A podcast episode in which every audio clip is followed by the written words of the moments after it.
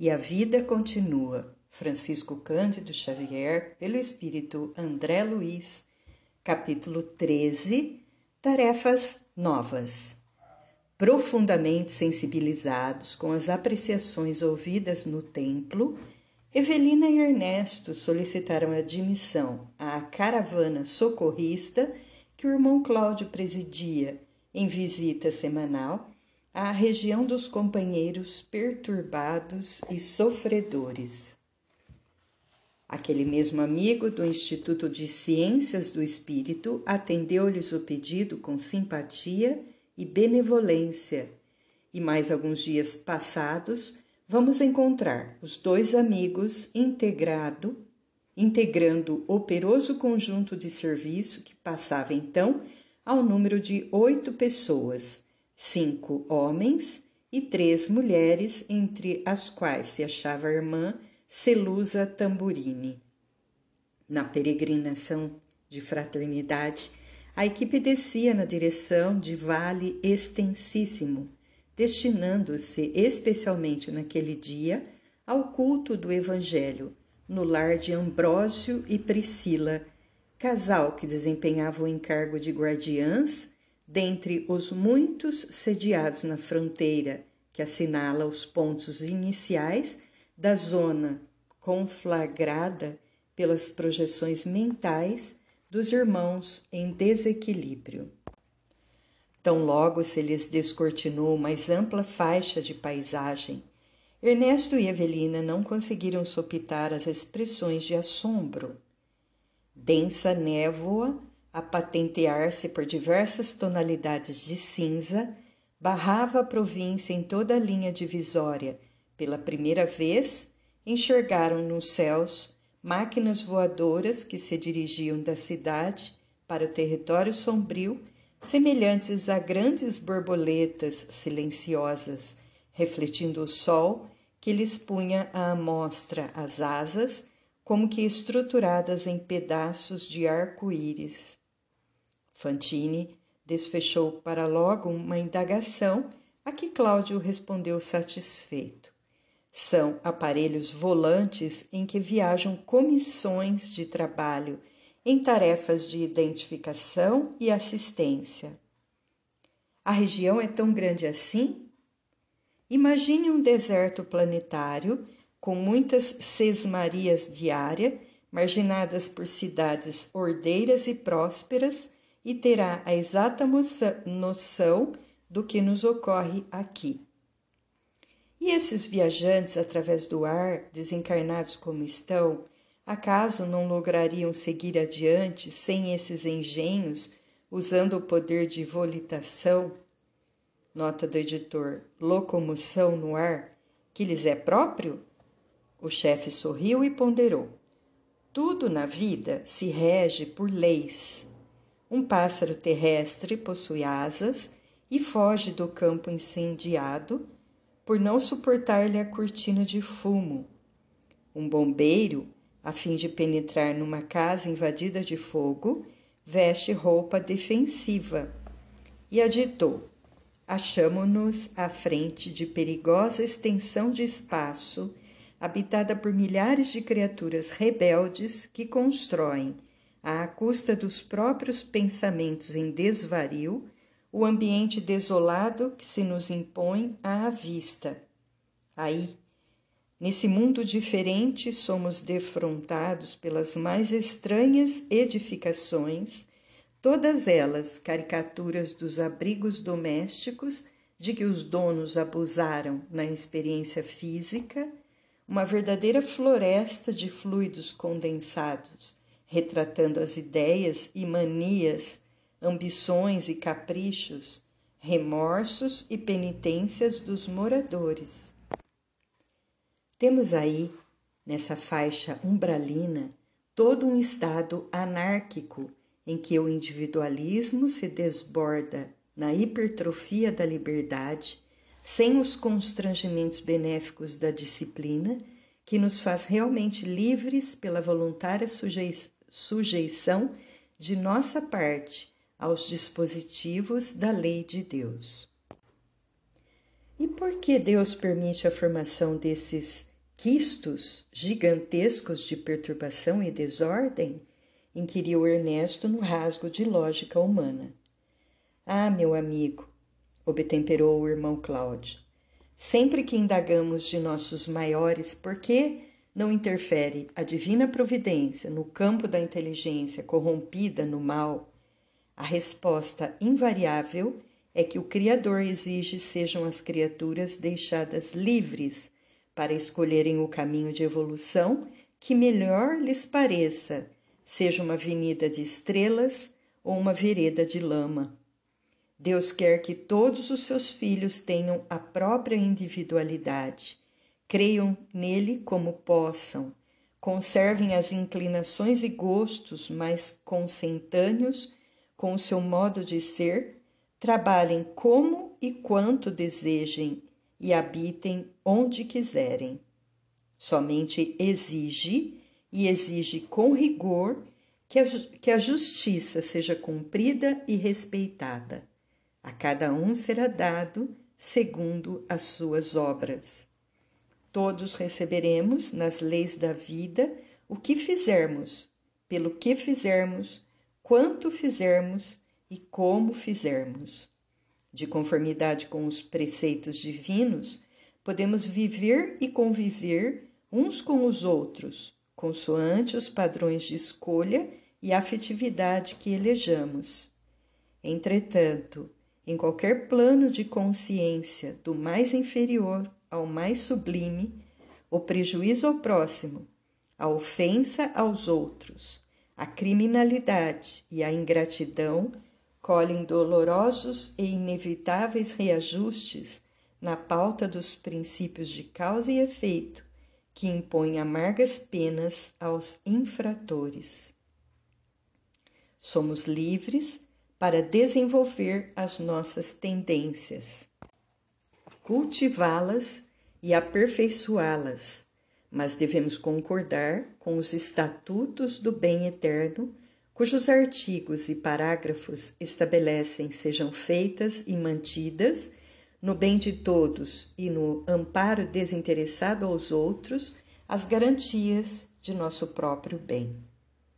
Atingindo a orla escura da esquisita povoação que começava aqui e além, surgiam criaturas andrajosas e aliadas. Não se podia afirmar fossem criaturas análogas aos mendigos de alguma praça terrena em penúria esse ou aquele habitante do imenso arrabalde davam a ideia de pessoas que o orgulho ou a indiferença tornavam espiritualmente distantes. De par com esse gênero de transeuntes, outros apareciam entremostrando ironia e desprezo na mímica escarnecedora com que apontavam os viajantes ou a estes se dirigiam. Quase todos exibiam roupas estranhas, cada qual obedecendo às condições e dignidades a que supunham pertencer. A uma pergunta desfechada por Fantine, pois Evelina e ele eram os únicos adventícios na equipe socorrista, Cláudio observou: De modo geral, os milhares de irmãos que se abrigam nessas paragens não se aceitam como são. Habituaram-se de tal maneira às simulações, aliás, muitas vezes necessárias da experiência física, que se declaram ofendidos pela verdade. Viveram anos e anos na esfera carnal, desfrutando essa ou aquela consideração pelos valores de superfície que exibiam, enfatuados e não se conformam com a supressão dos enganos e privilégios imaginários de que se alimentavam. Narcisos, fixados à própria imagem na retaguarda. Muitos se transferiram diretamente da vida física para a região nebulosa sob nossa vista, e outros muitos habitaram, logo após a desencarnação, cidades de recuperação e adestramento semelhantes à nossa. Entretanto, à medida que se evidenciavam tais quais ainda são na realidade, absolutamente sem quaisquer simulacros dos muitos de que se valiam na estância terrestre para encobrirem o eu verdadeiro, rebelaram-se contra a luz do mundo espiritual que nos expõe à amostra a natureza autêntica uns diante dos outros e fugiram de nossas coletividades, asilando-se no vale de sombras geradas por eles mesmos. Aí, na penumbra criada pela força mental que lhes é própria, com o objetivo de se esconderem, dão pasto em maior ou menor grau às manifestações da paranoia a que todos se afeiçoam, entregando-se igualmente, em muitos casos, a lastimáveis paixões que procuram debalde saciar até as raias da loucura. Irmão Cláudio, lembrou Evelina, o senhor já penetrou nesses sítios, atingindo algum ponto distanciado da orla? Já acompanhei diversas caravanas de fraternidade e socorro, utilizando veículos diversos, alcançando praças estabelecidas muito longe de nós. E o que viu?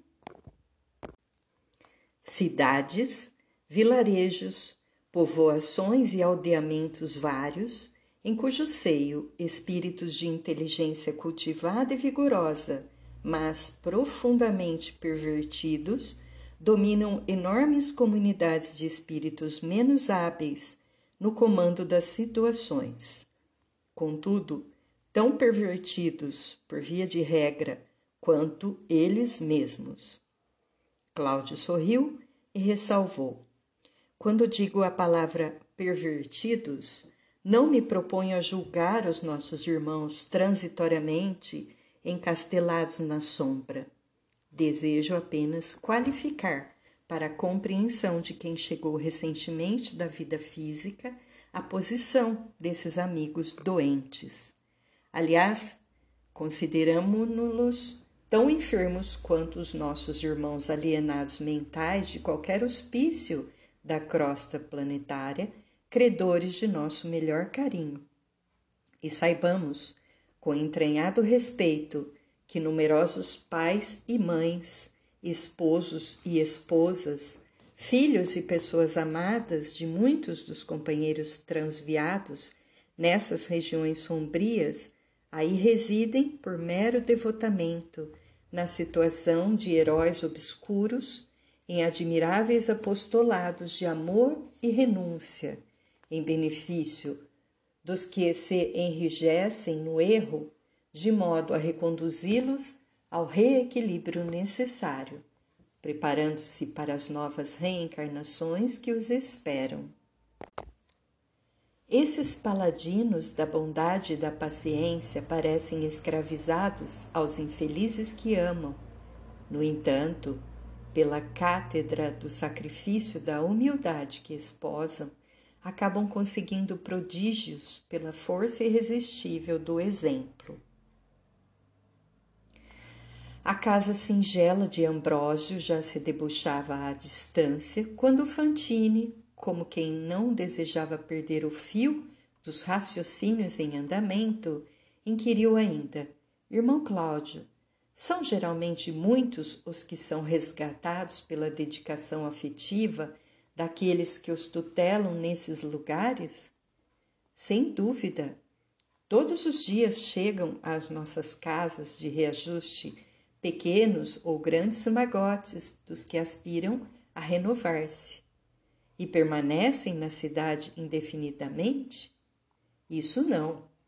Com, pou, com poucas variantes, demoram-se conosco apenas o tempo preciso ao exame da, nossa da nova reencarnação, em que regressam aos disfarces da carne, sem os quais, segundo acreditam, não conseguem seguir à frente nas veredas da regeneração.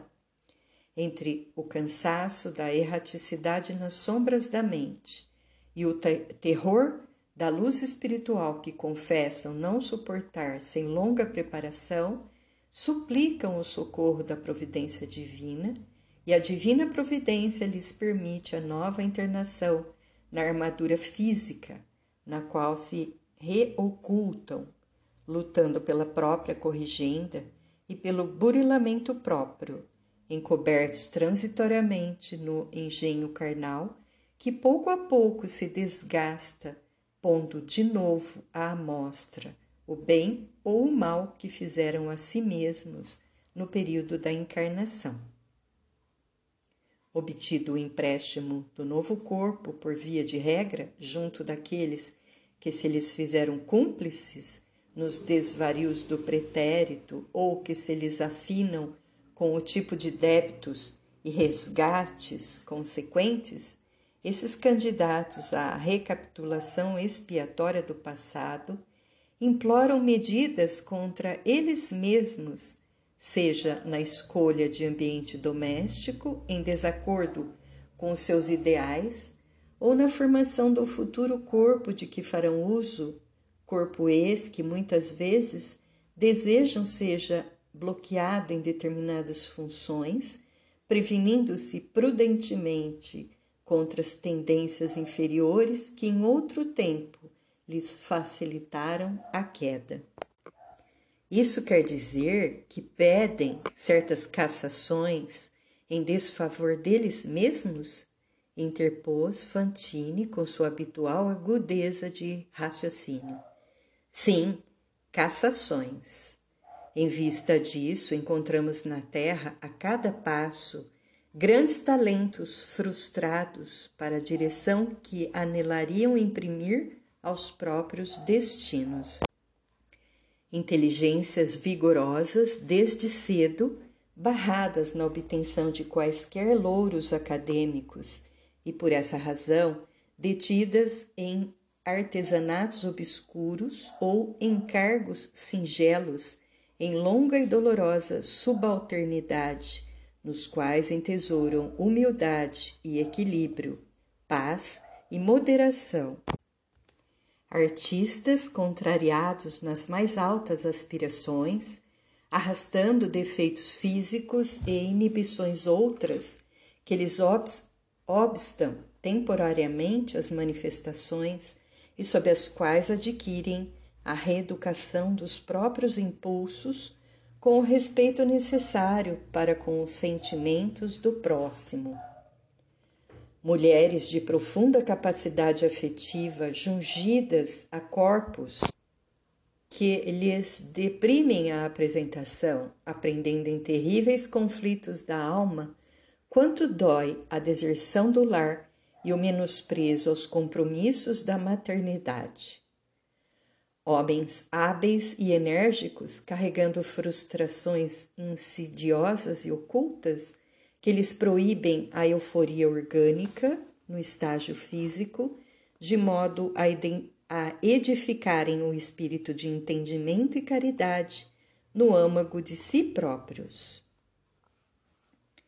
A palestra admirável que valera por aula inesquecível no ânimo dos ouvintes foi repentinamente interrompida pelo abraço de Ambrósio e Priscila que aguardavam os peregrinos fora das portas saudações, bênçãos, votos, alegrias.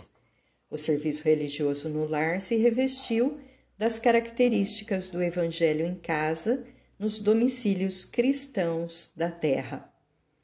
Havia, porém, ali, naquela tenda simples, valioso trabalho de extensão do apoio espiritual aos amigos sofredores da vizinhança. 22 entidades, das quais 20 mulheres e dois homens, tinham vindo do grande nevoeiro próximo, a fim de ouvirem a palavra do irmão Cláudio, entremostrando anseios de tranquilidade e, e transformação. Desdobraram-se as tarefas nos moldes das reuniões evangélicas do mundo, suplementadas pela conhecida orientação espírita cristã portadora da interpretação respeitosa, mas livre dos ensinamentos do Senhor. Na fase terminal, passes de reconforto e mensagens de esclarecimento, advertência e ternura. Ocasiões de serviços repontaram do quadro para Ernesto e Evelina, que, por designação do orientador, suavizaram os padecimentos de duas das irmãs visitantes a se cobrirem de lágrimas depois dos comentários ouvidos. Toda a equipe se dedicava à conversação edificante, às despedidas, acompanhando os frequentadores humildes da sementeira evangélica fora da casa, quando, emergindo da névoa, compacto grupo de espíritos zombateiros e dementados apareceu. Explodiram impropérios, entremeados de vaias e ditos chulos. Prevenindo especialmente aos dois recrutas, Cláudio avisou: não se aflijam, a ocorrência é normal. Patifes, sumam, sumam daqui. Nota do autor espiritual. Compreendemos a inconveniência das citações pejorativas.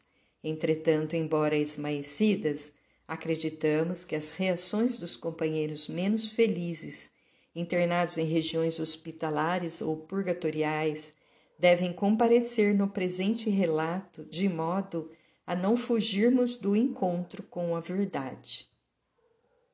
Rugiu um dos atacantes de vozeirão descomunal.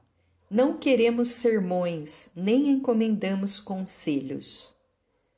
Amainando a saraivada de insultos, Cláudio tomou a palavra e falou alto sem alterar-se. Irmãos, para aqueles de vós que desejais vida nova com Jesus, somos companheiros mais íntimos desde agora. Vinde à verdadeira libertação. Unamo-nos em Cristo. Hipócritas, reagiu a mesma voz troante, seguida pelas gargalhadas irônicas de muitos. Nada temos com Jesus mascarados. Vocês todos são iguais a nós, vestidos na capa de santarrões. Nós é que podemos chamar vocês para a liberdade. Larguem as asas de barro, anjos cotós, cães enfeitados. Vocês são tão humanos quanto nós mesmos. Se são corajosos, deixem de ser burros velhos no freio da disciplina e venham ser livres como somos. Dito isso, a malta avançou sobre o grupo fraterno, mas Cláudio, evidentemente em oração, ergueu a destra e um fio de luz cortou o pequeno espaço que isolava os agressores. A chusma de infelizes estacou aterrada. Alguns deles caíram no solo como que traumatizados pela força incoercível, outros resistiram vomitando injúrias ao passo que outros ainda fugiam em disparada. Todavia, dentre aqueles que se mantinham de pé, um deles, muito jovem, bradou com um acento inesquecível: Evelina, Evelina, é você aqui? Oh, estou vivo, estamos vivos. Quero Jesus, Jesus, socorro, socorro. Quero Jesus. Cláudio aqueceu compadecido. Vinde, vinde.